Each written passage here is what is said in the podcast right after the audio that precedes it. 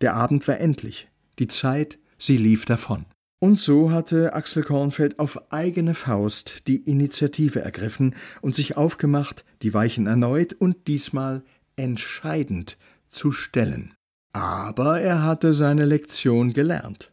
Sein vollmundiges Werben, Father Chief, darauf hatte sie eindeutig ablehnend reagiert. Das erforderte ein Umdenken, eine neue Strategie, abgestimmt auf diesen Typ Frau. Hatte er bei ihrem ersten Gespräch ausschließlich die Vorzüge seines Schützlings gepriesen, so wurde er nun beim Wiegeschritt nicht müde, dessen Defizite zu benennen. Ha, Katastroph, ich sag's Ihnen. Bei der Erwet, du ist es ein guter Mann. Wirklich, kann man net anders sagen. Aber privat? Wie ein Eremit? Ein Einzelgänger, wie er im Buch steht. Und seitdem, dass er nimmi schafft, huckt er bloß noch rum bei sich. Der verluddert langsam. Ich mein, man sieht's jo am Ranze. Spott, das müsst ihr mal machen. Esse tut er gern, aber kochen kann er auch nicht. Ich sag's mal so. Das, das muss man wollen. Ne? Und wenn man das will, dann, da aber dann, dann muss man selber aktiv werden.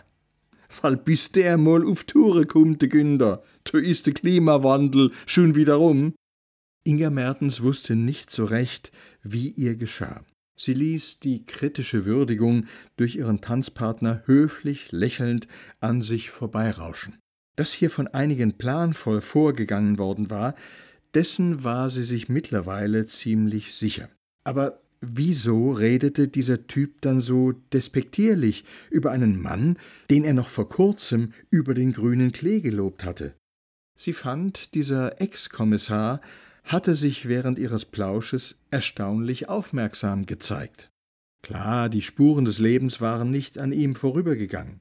An wem schon? Er konnte zuhören. Er konnte auch Dinge sagen, die sie ihm gar nicht zugetraut hätte, die sie zum Nachdenken brachten. Und zum Lachen. Sie hatte überdies das Gefühl, er konnte tiefer blicken, als er es selbst wahrhaben wollte. Er war allerdings wirklich antriebsschwach. Das zeigte sich gerade in diesem Augenblick wieder, als sie ihn so dastehen sah. Er hatte sich anscheinend überhaupt nicht bewegt, seit sie davongetanzt waren. Noch immer verharrte er, wie bestellt und nicht abgeholt, die Teller in der Hand.